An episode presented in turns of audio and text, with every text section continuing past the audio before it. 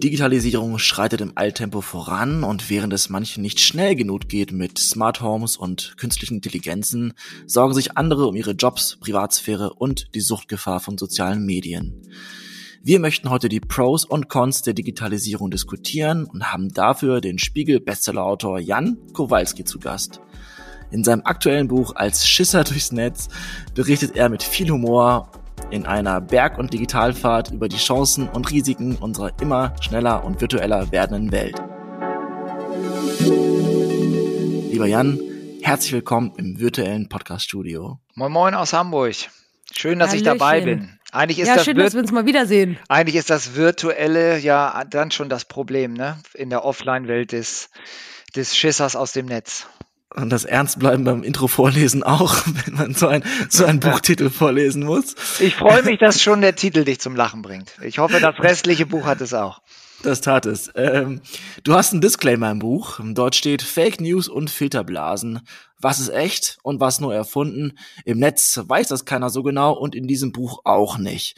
Jetzt hast du im Buch eine Rolle des Schissers eingenommen, ein wahrer Angsthase. Zu wie viel Prozent bist du denn diesem Schisser ähnlich?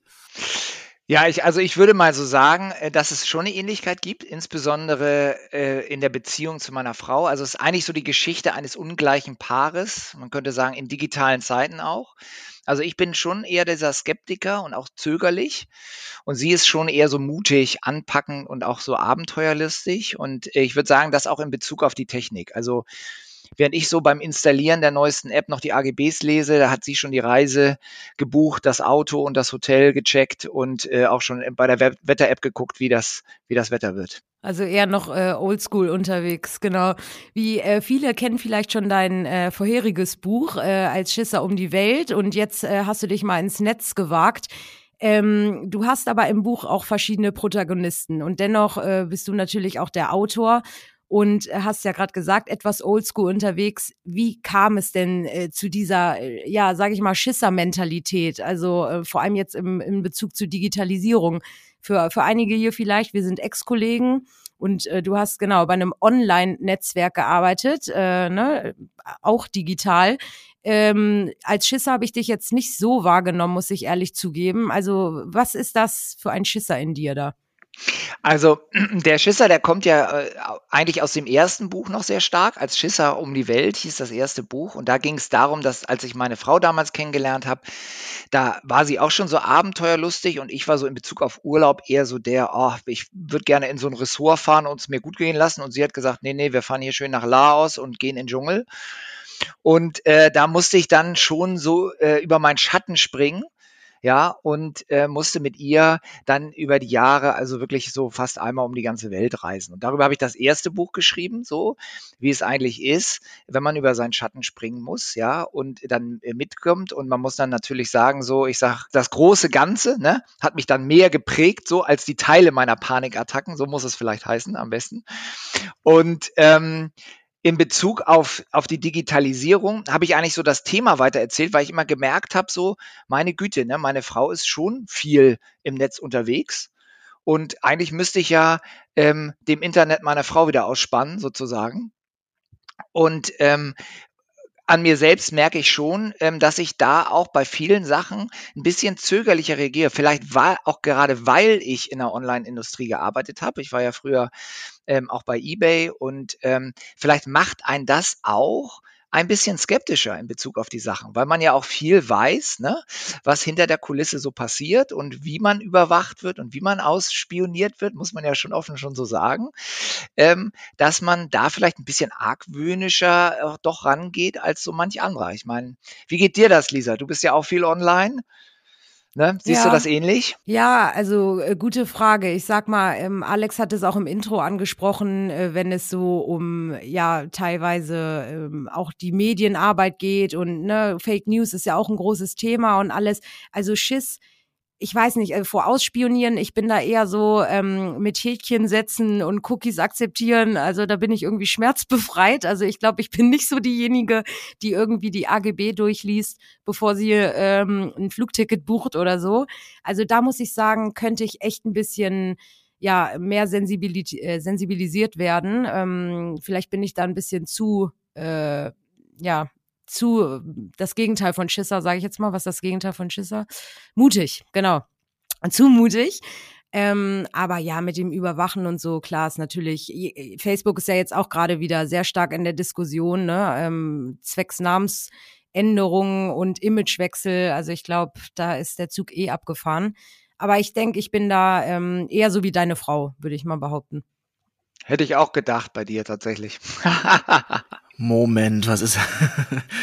ähm, ein, ein, ein ganz wichtiges Thema und das beschäftigt mich auch ganz viel, ist das Thema Social Media und wie sehr sich das in unser Leben reinfrisst, auch in unsere wirklichen, echten Freundschaften. Und du hast das, äh, lieber Jan, äh, auch in deiner Beziehung erlebt, dass man viel online ist, auch morgens äh, nach dem Aufstehen erstmal das Handy checkt und so. Wie gefährlich ist es, dass wir so viel auf, uns auf sozialen Medien bewegen, deiner Meinung nach? Also ich finde ja immer, und das habe ich auch in dem, in dem Buch geschrieben, ne, da habe ich ja geschrieben, Social Media ist so ein bisschen wie Fast Food. Ne? Also es macht hungrig, aber nie satt und auf Dauer unglücklich. Ne? Und ähm, ich finde, das ist ein ganz guter Vergleich, ne? weil am Ende des Tages geht man auch nicht jeden Tag zu McDonald's, weil man weiß, ja, das kann man mal machen, ja, aber zu viel davon ist auch nicht gut. Und das ist vielleicht auch ein guter Gradmesser für Social Media, weil am Ende des Tages, und du hattest es gerade angesprochen, ähm, Lisa, es ist ja auch gerade wieder ein mediales Thema, ist es schon so, ne, dass das Social Media auch gerade für junge Menschen, der ständige Vergleich mit anderen, das ist schon sowas, was auch Depressionen schüren kann, ja. Und ähm, es ist schon was, was mit Vorsicht dann auch zu genießen ist, weil es einem auch unglaublich viel Zeit klaut. Also das finde ich ist einfach auch ein Faktor, unabhängig mal davon, von den Inhalten, ne, ist es ja auch oft so, dass man echt viel, dass man immer fast mal einen Schreck kriegt. Jetzt kriegt man ja häufig auf den Handys immer auch diese Zeit ähm, äh, gesagt, wie, wie oft man eigentlich online ist. Ne? Da kriege ich immer selber, kriege ich immer einen Schreck, wenn ich einmal in der Woche diese Statistik bekomme und dann steht da, wie, wie viel Zeit man dann schon wieder online verbracht hat pro Tag. Ja, man merkt das ja im Alltag oft gar nicht. Ähm, und deshalb muss man sich eigentlich immer fragen, ne? wofür will ich diese Zeit ähm, äh, eigentlich einsetzt. Ne? Ich sage immer so Herz oder Handy. Ne? Also das ist ja Zeit, die man entweder in der Beziehung äh, hat dann ne? oder für andere Sachen im Leben oder die man dann im Handy verbringt. Und ich finde es halt einfach eine Gefahr, zu viel Zeit ähm, online zu verbringen. Und dennoch stehst du aber der Digitalisierung ja offen gegenüber. Also äh, klar, äh, das Buch dreht sich um einen Schisser und äh, da sind auch verschiedene Protagonisten mit verschiedenen äh, sehr witzigen Rollen, auf die wir noch eingehen werden. Aber du hast gesagt, so Angst vor der Digitalisierung, jein. Also du, du sagst im Grunde genommen ist es etwas Gutes, aber es kann eben auch gefährlich werden. Und da zählt zum Beispiel Social Media rein ähm, und andere Sachen, richtig? Ja, ich finde auch Social Media per se nicht schlecht. Ne? Ich finde, es hat auch viel Gutes. Die Digitalisierung hat ja auch jetzt gerade in Corona gezeigt, ne? dass es ganz, ganz wichtig ist, dass man das hat, um überhaupt in Kontakt zu bleiben. Ja, dass, dass man auch äh, online beispielsweise einkaufen kann, um sich den, den, den Weg zu sparen. Und es gibt ja so viele Beispiele, muss ich jetzt nicht alle aufzählen.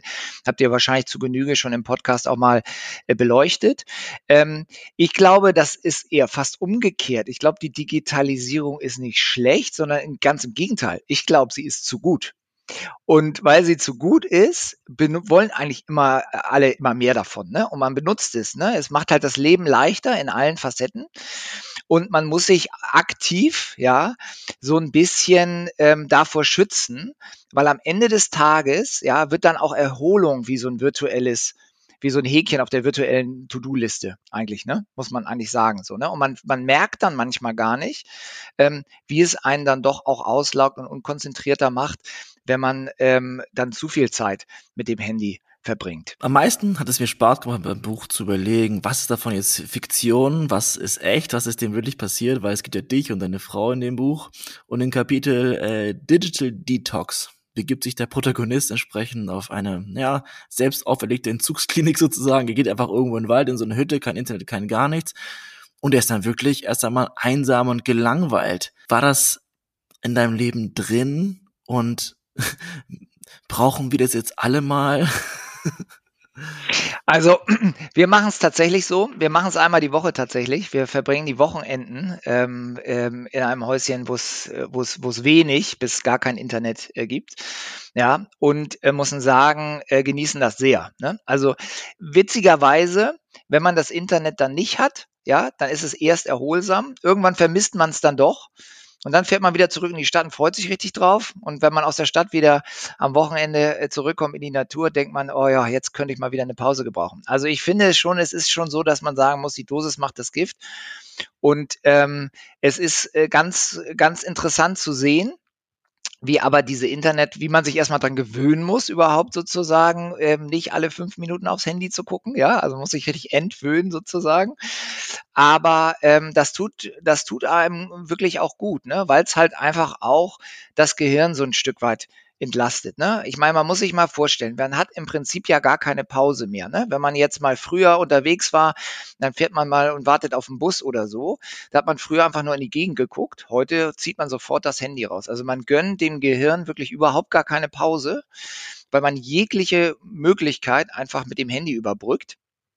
Und ähm, dass das auf Dauer nicht gesund sein kann, ist ja im Prinzip auch jedem klar aber es hat halt so einen großen Reiz und ähm, deshalb äh, greift man dann doch dazu. Und wenn man dann wirklich mal offline ist, ja, äh, dann äh, muss man damit auch klarkommen. Und das fällt einem erst schwer, aber äh, dann ist es ganz angenehm tatsächlich. Ja, ich bin da bei dir.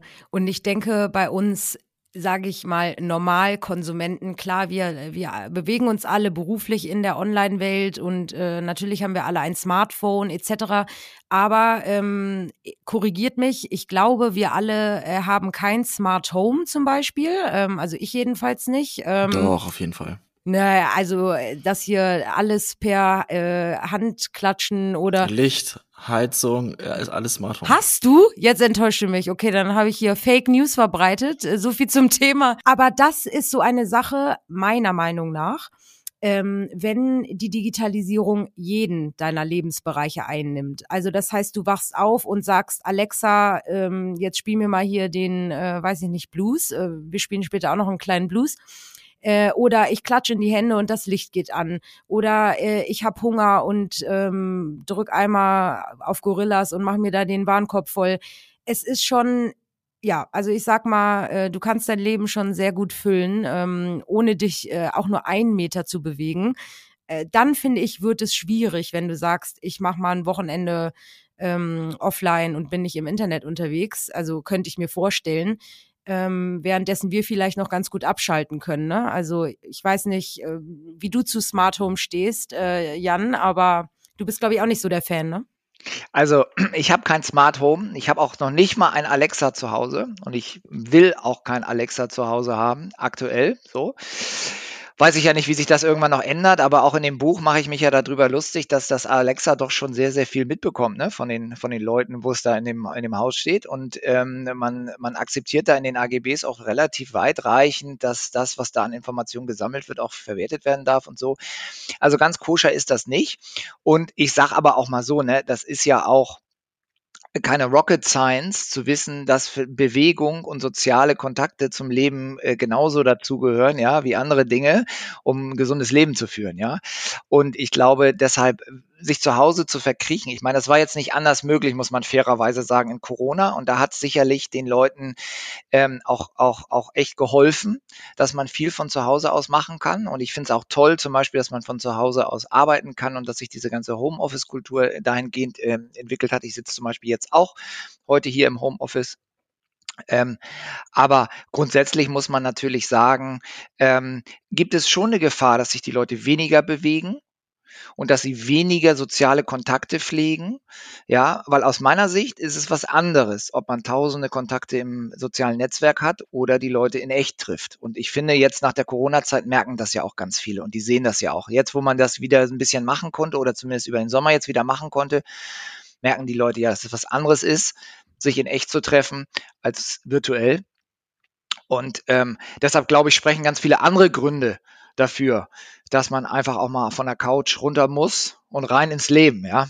Im, wir wollen nicht alle, alle Buchkapitel verraten, aber auf eine Stelle möchte ich auf jeden Fall noch eingehen, weil ich da auch nochmal Lisas Meinung zu hören möchte.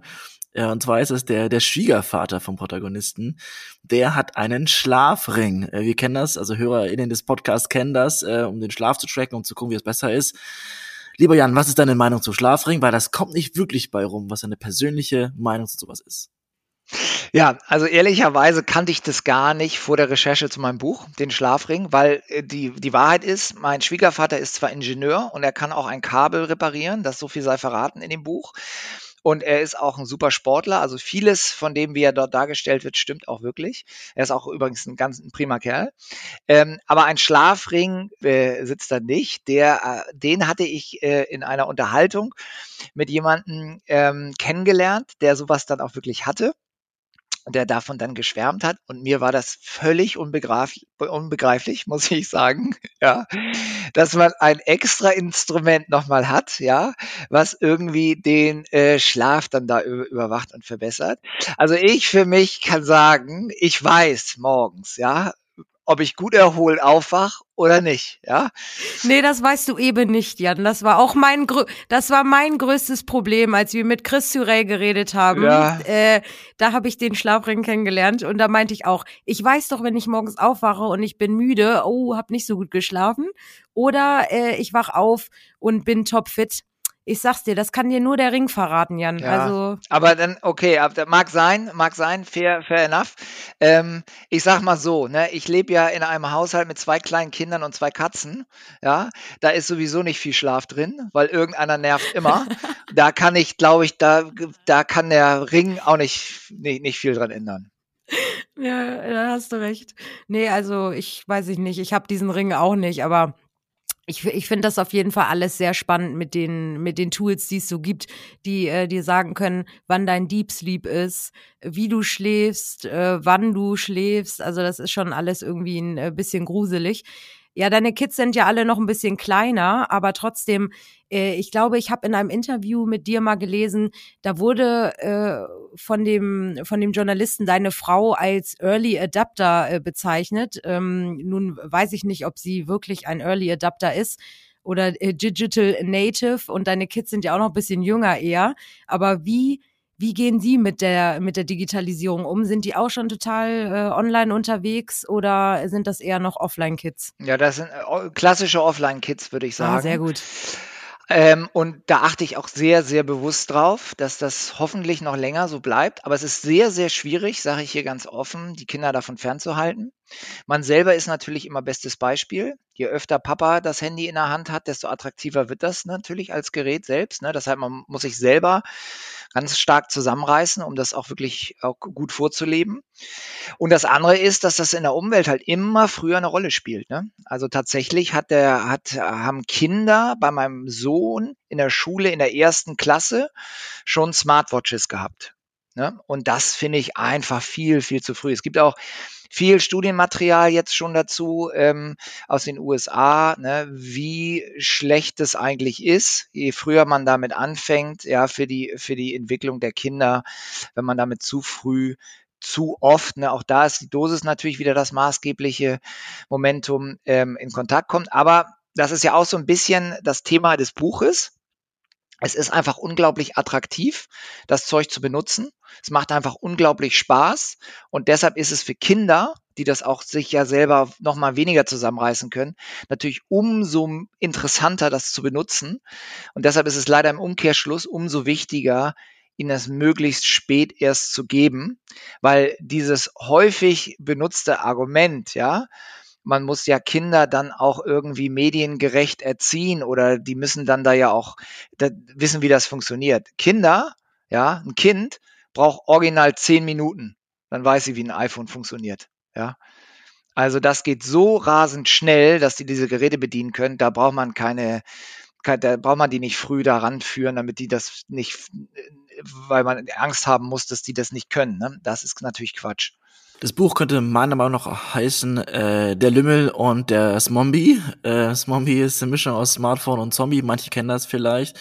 Worauf ich hinaus möchte, ist in Beziehungen, in Partnerschaften. Also deine Frau scheint ja offensichtlich da ein bisschen averser zu sein, du ein bisschen affiner. Gibt es da so ein paar Tipps und Tricks äh, an unsere Zuhörer und Zuhörer, wie man diese Diskrepanz an Digitalisierung irgendwie überwinden könnte? Ja, also äh, Freiräume schaffen, ne? Das wäre der, der Tipp, ne? In dem, in, dem, in dem Buch ist es ja das Handyhotel, wo am Schluss dann die Handys reinkommen, ne? Und ähm, äh, das ist im Prinzip, braucht man kein Handyhotel um dafür. Man muss einfach die Handys mal weglegen und am besten ausschalten. Ja, und am besten physisch weglegen, weil ganz ehrlich, aus den Augen, aus dem Sinn sagt man ja immer so und äh, das stimmt beim Handy total. Wenn man es an sich trägt, ja, dann ist die Chance, dass man doch mal guckt und dann doch mal das wieder piept, viel höher, als wenn es wirklich physisch weggeschlossen ist sogar. Und ähm, das muss man einfach aktiv forcieren. Ne? Und ähm, deshalb ist das halt ein ganz wichtiger Punkt, ne? um so die zwischenmenschliche Kommunikation nicht veröden zu lassen. Ne? Das Allerschlimmste, was ich ja finde, ist, wenn man wirklich manchmal so unterwegs ist und essen geht ne? und dann so Leute sieht, dann wo dann beide gegenüber sitzen und jeder an seinem Handy sitzt. Ne? Also das ist ja so ein, ein schlimmes Bild. Ne? Oder auch so dieses typische Bild, was ich auch schlimm finde. Die Eltern essen und unterhalten sich und das Kind sitzt vor so so Monitor. Gibt es auch immer in jedem Restaurant mindestens einmal. Und ja, klar, es ist einfach nervig, ein Kind im Restaurant zu haben, weil man es beschäftigen muss. Aber entweder man beschäftigt das Kind und hat dann da alle zusammen eine schöne Zeit, ja, ähm, äh, oder halt nicht, oder man geht gar nicht erst hin, aber das Kind dann einfach nur da vor so ein Gerät zu setzen, weiß ich nicht, ob das so eine optimale Lösung ist für alle, ne? Vielleicht kann man es mal machen, aber ich, also ich äh, äh, würde, würde, würde sagen, sich einen äh, bewussten Freiraum schaffen, wenn du jetzt gefragt hast, Alex. Das ist eigentlich das Wichtigste und das ist auch das Schwerste zugleich, weil man da auch dann sieht, nämlich wie stark man schon darauf fokussiert ist. Dieser Moment, wo man dann doch denkt, oh, jetzt ist das wirklich weg, mal für eine Zeit lang. Das ist dann schon so eine Hürde. Aber ich kann euch sagen, es macht einfach auch Spaß, sich mit dem Partner zu unterhalten. Ja, ja, äh, besser, besser ist, ne? ja, das äh, äh, gute Handyhotel. Ich weiß nicht, ob du das auch von Frank Behrendt äh, kennengelernt hast. Also ich kenne es von ihm auf jeden Fall. Für alle, die ihn kennen, äh, wir haben ja auch schon eine Folge mit ihm aufgenommen. Da hat er uns schon von dem Handyhotel erzählt. Das war kannte ich jetzt vorher auch nicht. Ähm, da legt man dann, ne, du hast ein schönes, äh, schönes schwedisches Haus, glaube ich, als Handyhotel, wenn ich das richtig gelesen habe, wo ja. es dann reinkommt und, ja. und nächtigt. Ähm, und dann wird's erst wieder rausgeholt am nächsten Morgen, ne, wenn der Arbeitstag äh, wieder losgeht, oder? So ist es, ja. Ja, genau. Und meine Frau hat jetzt diese Funktion eingestellt, ähm, wie viel Zeit man pro App nur äh, äh sich äh, auferlegt. So. Und ständig sagt er so, ah, oh, meine Zeit ist schon wieder alle. Ich, ja, und, da, und äh, daran merkt man ja auch, ne, dass man das auch komplett unterschätzt im Übrigen wie oft man das benutzt. Also das finde ich auch so ein Phänomen. Ne? Aber das ist ja auch so ein Klassiker bei so süchtig machenden Dingen, ähm, dass man sich da permanent unter, unterschätzt. Und das ist es am Ende äh, des Tages aber. Ne? Es macht einen schon süchtig so und das ist ja auch ein Stück weit okay. Aber wir sind ja, noch sind wir ja Homo sapiens und nicht Phono sapiens. Ne? noch. Deine Frau ist Ärztin. Ich glaube, das ist korrekt, oder? Das ist richtig, ja. Gut, dann komme ich zum nächsten Punkt. Und zwar, weil eine weitere ähm, Gefahr in Anführungsstrichen der Digitalisierung ist, dass Menschen ihre äh, Symptome sehr gerne mal googeln, um zu gucken, ob eine, ein kleiner Bauchschmerz vielleicht ein stiller Herzinfarkt oder irgendein Tumor ist.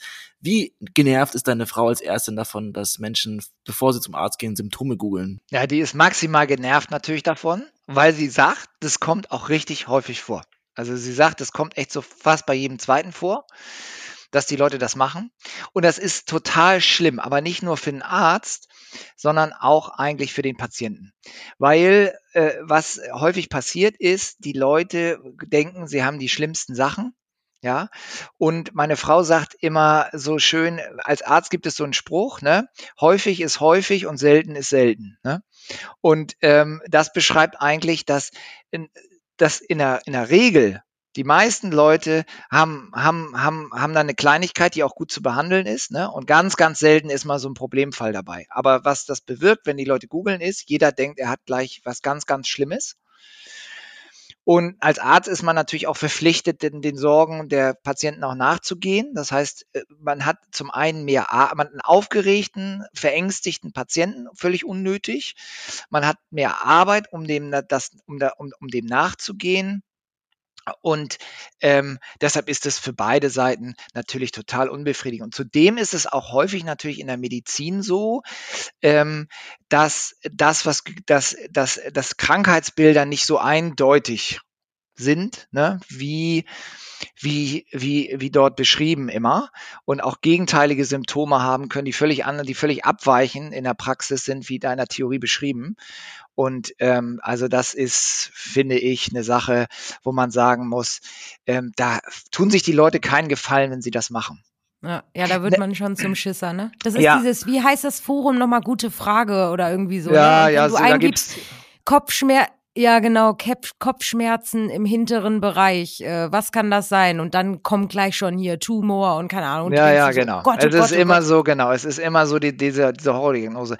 Wo man ja dann aber sagen muss, ist so ein anderer Aspekt noch aus dem Buch, wenn wir jetzt gerade über Medizin sprechen äh, wo das ja natürlich total toll sein könnte, wenn man in der Digitalisierung ähm, auch in dieser ähm, Datenfrage auch in Deutschland ein Stück weiterkommt, ist natürlich so der Abgleich von großen Datenbanken zur Früherkennung von irgendwelchen Sachen. Ne? Das ist natürlich schon was, wo man sagen muss, wenn ihr jetzt, wir sind ja Pro und Con, ne? was ist jetzt so mal auch so ein Pro von der Digitalisierung? Aus meiner Sicht ganz klar die Möglichkeit von medizinischer Früherkennung beispielsweise ähm, äh, durch den Abgleich von Röntgenbildern beispielsweise in großen Datenbanken, die es dann ermöglichen würden, halt Tumore früher viel besser und zielführender zu erkennen.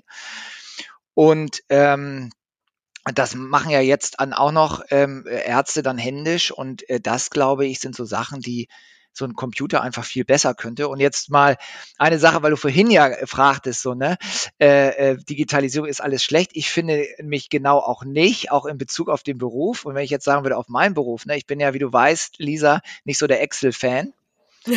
Dito. Und, und wenn ich jetzt doch denke, dass die Maschine das da alles macht, das Excel da, da ich, und, und ich kann mit kreativen Sachen machen, da, da sagen, sagen, wir nicht nein. Da ne? sagen wir nicht nein, oder? Nö, also, da bin ich bei dir.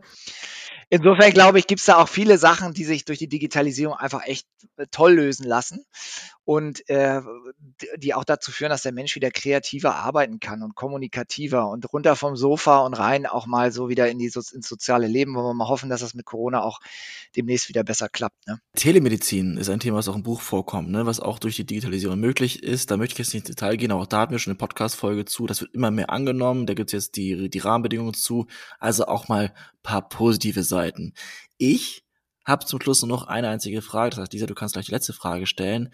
Es ist heute ein bisschen investigativ. Es tut mir leid, äh, ja. äh, lieber Jan, dass ich da. Passt gar nicht zu uns. Na, eine, eine jetzt bin ich, dann machst es ja spannend zum Schluss. Wir machen es spannend und wir machen es auch als, als, als Teaser äh, zum Buch, weil wir ja schon ein paar Sachen verraten. Eine Sache lassen wir offen, aber durch die Antwort, die du gibst, weiß ich ähm, ganz viel Bescheid. Und zwar, hast du deinen C noch? Habe ich mein C noch? Ja, ich habe ich hab mein C noch. Ja, ich habe mein C noch.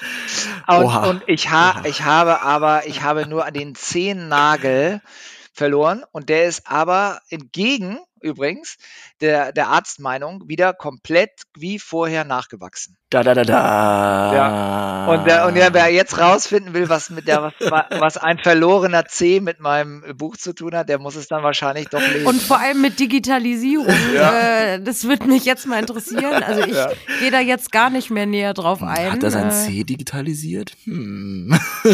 Der C ist noch da, auf jeden Fall. Ich habe zum Abschluss noch eine ganz andere Frage. Es gibt jetzt als äh, Schisser äh, um die Welt, als Schisser durchs Netz, was für ein Schisser gibt's noch? Was kommt als nächstes? Äh, als Schisser durch die Arbeitswelt vielleicht zum Beispiel? Durch die Pandemie? Ja, da gibt's bestimmt viel, da gibt's bestimmt viele Ideen. Aber jetzt müssen wir natürlich erstmal das Buch zu einem Erfolg machen und ähm, deshalb ähm, ist, bin ich ja jetzt hier heute hier, aber genau. es haben schon einige gefragt, ne? Ob gibt es da noch einen dritten Teil? Wird es denn eine Trilogie? Ja. Ich sag mal erstmal, ich schließe das nicht aus per se. Ne? Äh, hat mir sehr, sehr viel Spaß gemacht, das neue Buch zu machen und ich freue mich, dass das auch so gut angenommen wird. Und ähm, deshalb, ja, Mal, mal schauen. Wir können es äh, nur empfehlen. Äh, Alex äh, hat sehr viel gelacht, hat er mir erzählt. Ähm, und äh, auch so weiß ich ja von dir, du bist eine sehr witzige Person. Von daher, es lohnt sich auf jeden Fall, sich dieses Buch zu holen. Ich darf zum Abschluss jetzt nochmal den Offline Blues einspielen. Vielen Dank, lieber Jan. Hat tierisch Spaß gemacht und ich hoffe, wir sehen uns bald mal in echt ganz offline.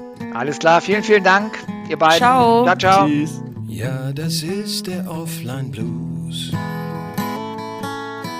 Denn ich hab heute keine To-Dos. Und online alle so, yeah! Nur ich, ich hab kein Akku mehr. Kein Tweet, kein Like, kein Bit, kein Byte. Und auch kein Smartphone weit und breit. Nur analoge Einsamkeit.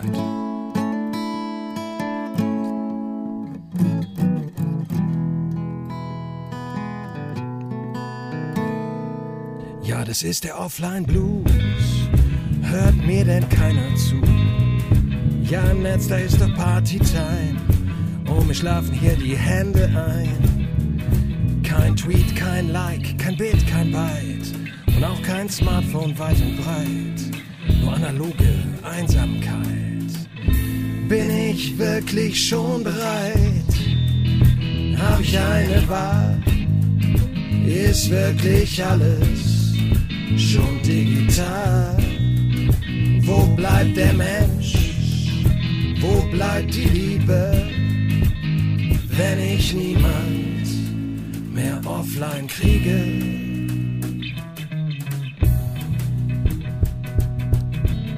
Das ist der Offline Blues. Ich hab heute keine To-Do. Und online alles so, yeah! Nur ich, ich hab kein Akku mehr. Kein Tweet, kein Like, kein Bild, kein Byte. Und auch kein Smartphone weit und breit. Nur analoge Einsamkeit. Bin ich wirklich schon bereit?